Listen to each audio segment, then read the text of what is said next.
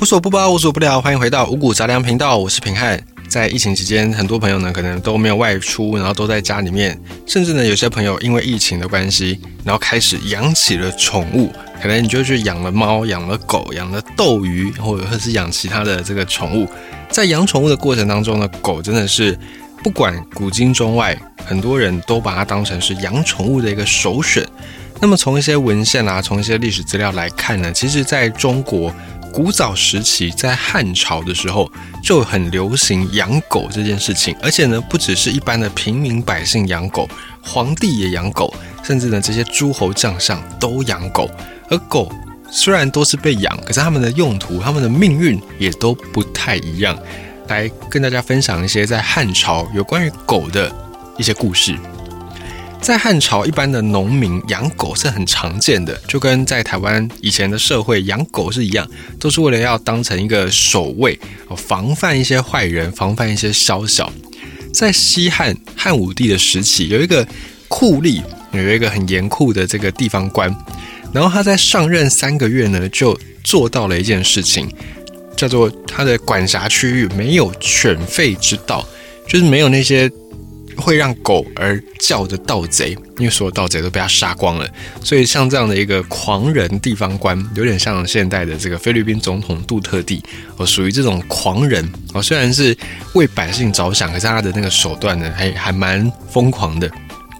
所以呢，从这个文献就可以发现，当时候一般人养狗确实就是为了要警备盗贼。那么在东汉时期呢，也有两句成语叫做“狗吠尽戏”。或者是狗不夜吠，狗吠尽隙呢，就是说这个狗一直叫，一直叫，一直叫，叫到了傍晚，叫到晚上都还没有停。那另外一句叫做狗不夜吠，这个就是狗在晚上也不叫。那狗吠尽隙形容的就是这个地方治安很差，狗就一直叫，因为一直有坏人，一直叫，一直叫，叫到晚上还不停。那狗不夜吠呢，就在讲相对治安比较好，狗在晚上也都不用叫，因为没有坏人，就有点像这个夜不闭户是一样的意思。所以当时候呢，东汉时期，他们就会让这个狗用狗的成语来代表地方上的治安好或不好。那除了一般的平民百姓养狗之外呢，汉朝在他们的边疆地方，西北的边疆，军队也养狗。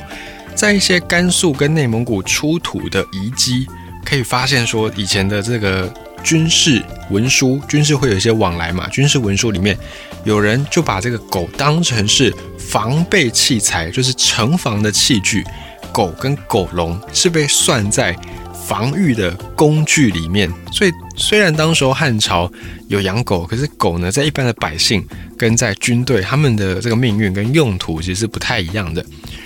而在汉朝，还有一个很流行的就是吃狗肉这件事情，甚至在汉朝的开国祖师爷刘邦。他的出生地沛县，大概在现在的徐州这个地方，也发展出了狗肉文化。这狗肉呢，不是一般我们在路边看到的这个随便一只狗就抓来杀，而是他们有专门的，像我们养猪养牛一样的这种繁殖场。所以他们的这种狗肉文化，吃狗肉在当地是一件很普遍、很正常的事情。而狗肉在汉朝那个时候的边疆地区很少拿来吃，而是当成军事用途。那么狗的形象。在汉朝跟在现代其实差别不大。汉朝的人呢认为狗也是非常忠心的，跟我们现在对于狗的印象是差不多的。其中有一个故事是这样子：汉朝在开国的时候，有一个大将叫做韩信，大家应该蛮熟悉的。这个韩信因为他功高震主，而且军事能力又很强，所以汉高祖在开国之后呢，刘邦就一直很忌讳韩信，就处处提防着他。而后来韩信呢，果然谋反了。啊，这个韩信在死前就很后悔，说啊，我当初没有听我底下的一个谋士，没有听他的一个计谋。然后后来这个这句话呢，也被刘邦给听到，刘邦就就是有点生气，他就把那个为韩信献策的那个谋士把他抓来，就跟他说，哎，你为什么要替韩信出谋献策，要来帮他策反呢？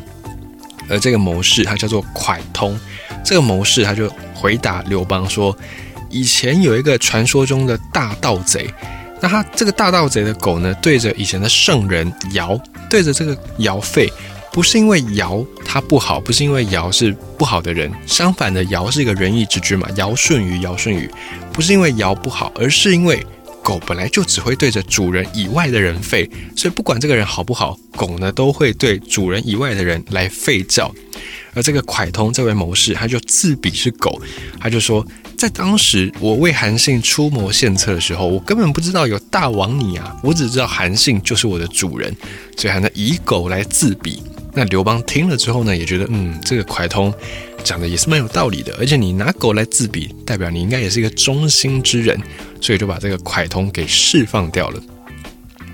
而除此之外，在汉朝帝王将相养狗。啊，富贵人家也养狗。那么，富贵人家养狗跟现代的人在养这些宠物，有钱人在养宠物的心态上面其实蛮类似的。汉朝这些纨绔子弟们啊，富豪子弟们，他们都很喜欢收集名贵的动物，马也好啦，或者是猎犬也好，就是收集这些动物来运动来玩耍。在汉武帝的时候，也是汉武帝时期，其中呢就有一个人跟皇帝告状。也就是说，世家子弟啦，这些有钱人啊，他们的富二代，或者是斗鸡，或者是走狗马，就是拿这些动物来互相的娱乐来玩，或者是来带着这个狗呢驰骋狩猎，所以这些就是当时有钱人的一个娱乐活动。而好的狗可以贵到什么样的程度呢？根据文献记载，以前有一个人叫做杨万年，他是汉朝人，但具体哪个年代不太确定。那这个杨万年他有一只狗，一只猛狗。它的名字叫做青博，这个狗价值多少钱呢？价值百金。百金有没有一个概念可以类比呢？在汉朝汉文帝的时候，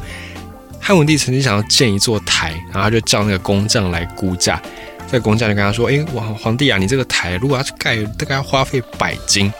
文帝那时候就有说，这个百金大概就是当时候中等人家十户的财产，中产阶级十户。的财产以现代来换算，中产阶级好好说也有个可能五六百万吧。那么十户大概五六千万新台币，所以我们大概可以想象一下，那一只狗如果换算成现代的一个价值，一只狗五六千万台币，那个也算是真的蛮名贵的，就是一个天文数字。这些狗呢，这些纨绔子弟、富家子弟用来干嘛呢？就是拿来追逐一些动物，拿来追逐一些野兽。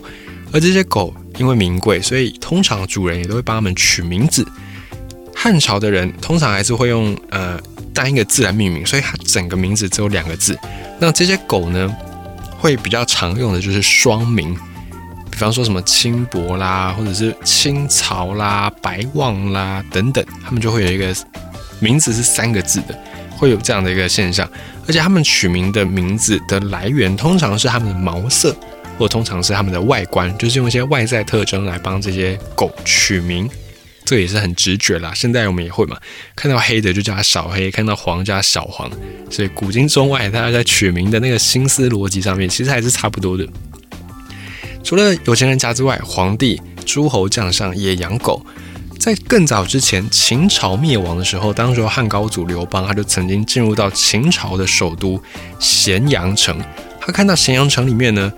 狗马，然后各式各样的珠宝、妇女数以千计，这个诱惑真的太大了。刘邦差点就想要赖在咸阳不走，就没有进到关中，差点就变成这样。如果真的是这样子呢？没有先进到关中，没有先称王，没有先遵守先前大家约定的这个“先入关中者王”，成为王的话呢，或许后面的历史就都完全不一样了。称霸的也许就是项羽，而不是刘邦。所以刘邦当年差点因为这些名贵的狗马、名贵的珠宝，甚至是妇女，而留在咸阳城。这个也是一个算是乡野传说了。所以当时候你看，连秦朝他们的皇帝、皇室也是有养狗的。在西汉西汉年代，长安这个地方附近呢，有这种皇家的花园，皇家花园里面就养着一批狗马禽兽。在这些狗马禽兽之外呢，还有专门管理为皇帝养狗的，叫做狗监。这个狗监呢，就是监察狗的这种意思，帮忙照顾狗，帮忙替皇帝养狗。而在东汉末年，就是接近三国那个时代，当时候的皇帝叫做灵帝，汉灵帝，他也是非常有名的爱钱而且爱玩，他就甚至曾经让狗戴上官员的衣服、帽子，呃。他带着官员的那种印绶，然后到宫廷里面玩乐，我非常的荒唐。可是呢，你也可以看到就连皇帝对于养狗这件事情也是相当的热衷的。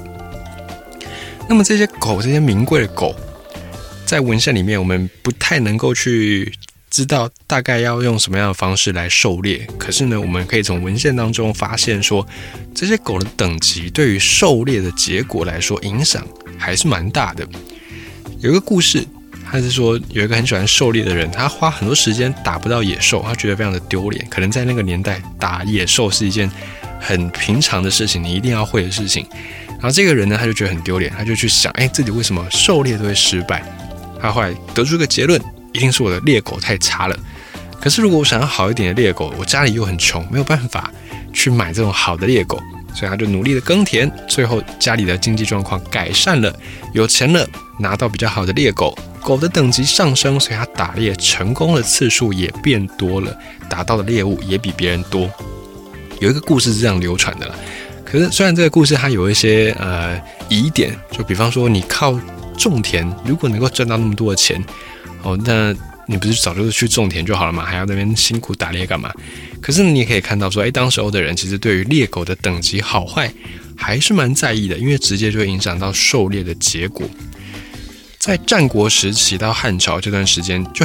养狗这个事情不是说只有汉朝才有，在先前我们刚才讲秦朝就有了，所以在战国时代就可以有养狗的这个行为发生。而战国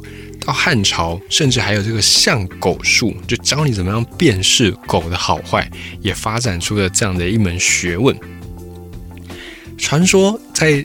战国时期，在齐国这个地方有一个擅长看狗的人。啊，这个看狗的人，他的邻居呢，就请他帮忙买一只会抓老鼠的狗。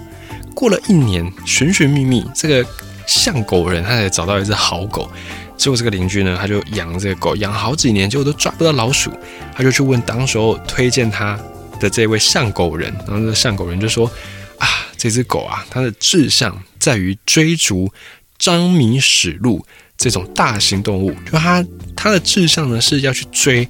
张啊，追麋鹿哦，追这种猪比较大只的动物，老鼠对他来说太小，它不屑抓。如果你要它抓老鼠，那你必须要限制它的行动，封印它的能力，你就要给它带脚镣。然后这个邻居呢，就听了这个像狗人的话，就帮这只狗带上脚镣，然后这个狗才开始抓老鼠，因为它跑不快，跑不远了，没办法追这个大动物，所以只好开始去抓老鼠。所以这些故事呢，你都可以看出来。狗在人类在当时候汉朝人们的生活当中，其实是占据蛮重要的一个部分，而且你可以看到，他们甚至还发展出了像狗术、看狗的这样的一个学问。而狗在汉朝人的生活当中出现，也不一定都当成宠物，也当成食物。像刚才讲到的汉朝人，尤其是汉高祖刘邦，他的老家沛县，现在大概徐州这个地方就有一个吃狗肉的文化，所以汉朝人呢，他们吃狗肉。也是习以为常，甚至在更早之前，其实战国时代就有专门在杀狗的这个行业，汉朝也依然有这样的一个行业存在。根据文献记载，当时候在西汉西汉的时期，你在市场上可以买到狗折，这种狗折啊，就是相当于是狗的这个肉片下来的肉，或者是狗的一些内脏，那这个狗蛰你可以在市场上买到。所以当时候呢，人吃狗肉不是什么太特别的事，不是什么太新鲜的事情，就是很平常的一种料理，一种食材。不止一般的民众会吃狗肉，贵族他们也吃狗肉。你在想，民众都吃得起，那贵族没有理由吃不起嘛？所以贵族他们也吃。这些证据呢，可以在后来出土的汉朝的一些墓葬当中发现。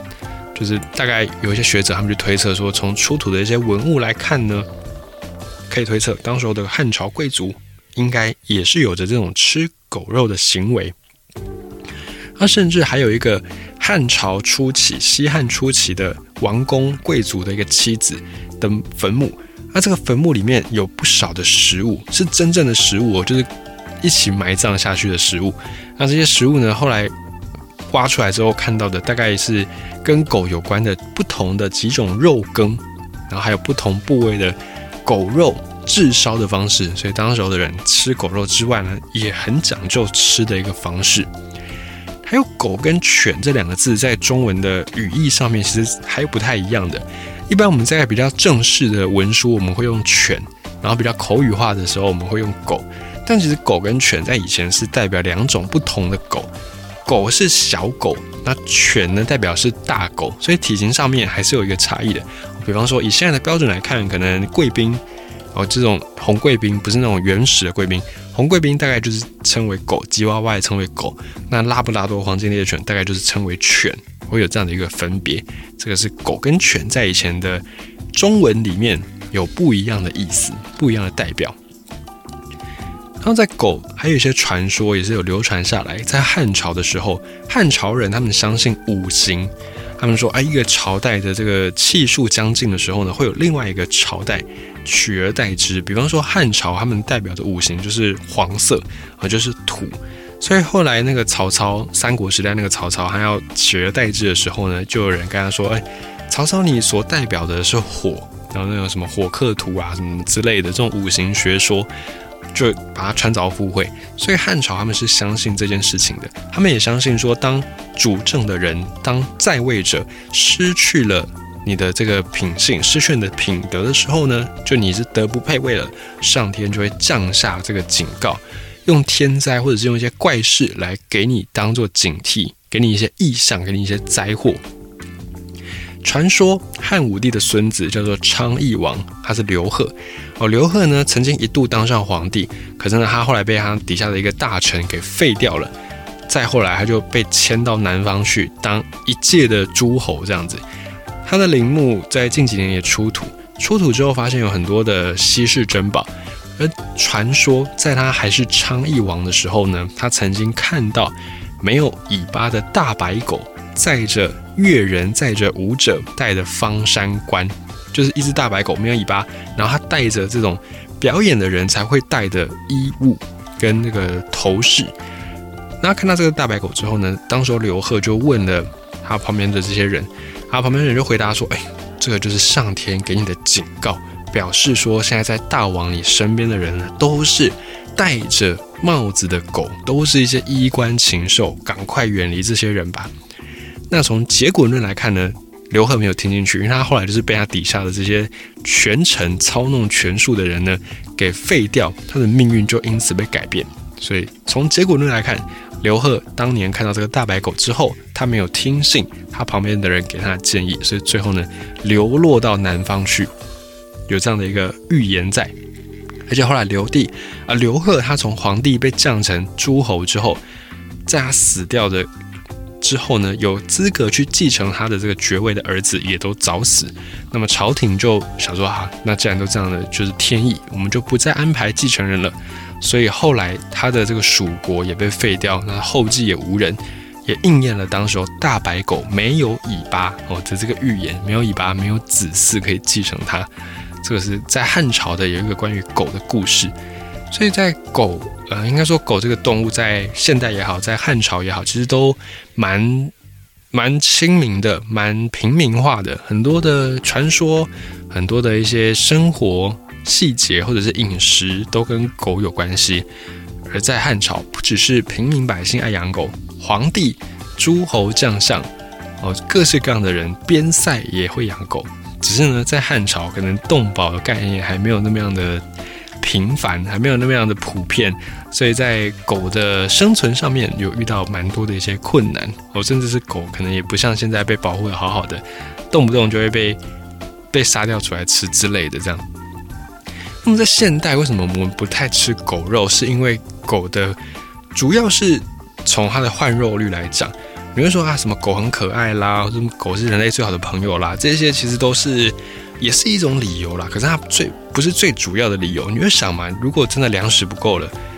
只能吃狗肉，那你你就算觉得它很可爱，你就算觉得它是人类最好的朋友，你还是会吃的。我觉得应该是这样子。那么在狗为什么现代我们不太以它来当做肉类的一个来源，主要是因为换肉率这件事情。因为狗它属于杂食性的，或者是它比较偏肉食性的。所以你要喂狗，你要拿什么喂呢？你不可能拿草给它吃嘛，你不可能拿玉米给它吃嘛，你一定是拿肉、拿骨头。那你拿肉，肉相比于草，相比于饲料，它本身就是一个价格比较贵的东西。你拿肉去喂狗，然后你只是为了吃它的肉，那你为什么不把那个喂它的肉拿来吃就好了呢？所以在换肉率上面，狗是比不上猪，比不上牛的，哦，比不上羊的。因此呢，我们在现代，我们才不太会去吃狗肉，是因为这样子，因为它换肉率不是很好，它是属于一种无意义的饮食行为，就像你也不会去吃猫肉一样，因为吃猫就你要喂它肉嘛，那你要喂它的肉，你不就拿来自己吃就好？你为什么还要浪费那个肉去给猫吃？因为在食物链的过程是这样，每往上传递一层，那那个能量的来源就会减少很多，所以。你看，你你给猫吃十公斤的肉好了，它不可能产出十公斤的肉嘛，所以它的换肉率一定是有所下降的。那么，在这样一个下降的状态之下，你为什么要浪费这个食物去给猫给狗吃呢？只为了吃它们的那个一点点的可能塞牙缝不够的肉。因此，我们现在才会比较倾向于吃牛肉、吃猪肉，是因为它们的换肉率，你不用喂它们肉，你喂它们草、喂它们饲料就可以产出。相对比较多的肉，以现代的话来说，就是 CP 值比较高，也因此我们才是以牛、以猪、以羊来当成主要的肉类来源，而不是以猫或以狗。这也是在讲到这个狗的议题的时候，我们可以额外去了解的一个部分。